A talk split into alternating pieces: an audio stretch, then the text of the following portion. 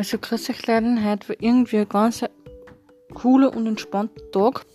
Wir sind nach St. Pölten gefahren, haben uns äh, die Wohnung wieder mal angeschaut, denn Oma und Opa vom Innviertel sind ähm, nach Linz gekommen. Wir sind nach St. Pölten gefahren, haben sich die Wohnung angeschaut, jetzt sind wir gerade wieder heimgekommen.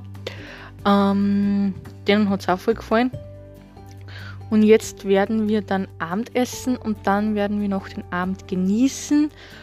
Und dann ähm, werden wir morgen schauen, was der Tag bringen wird. Ich weiß nicht, vielleicht fahre ich mit wieder ins Innviertel, um Oma und Opa abzuliefern. Oder nicht, das weiß ich jetzt noch nicht. Und dann werden wir am Abend mein Auto noch ähm, zum Mechaniker stellen, weil übermorgen ähm, ein Service gemacht wird bei meinem Auto.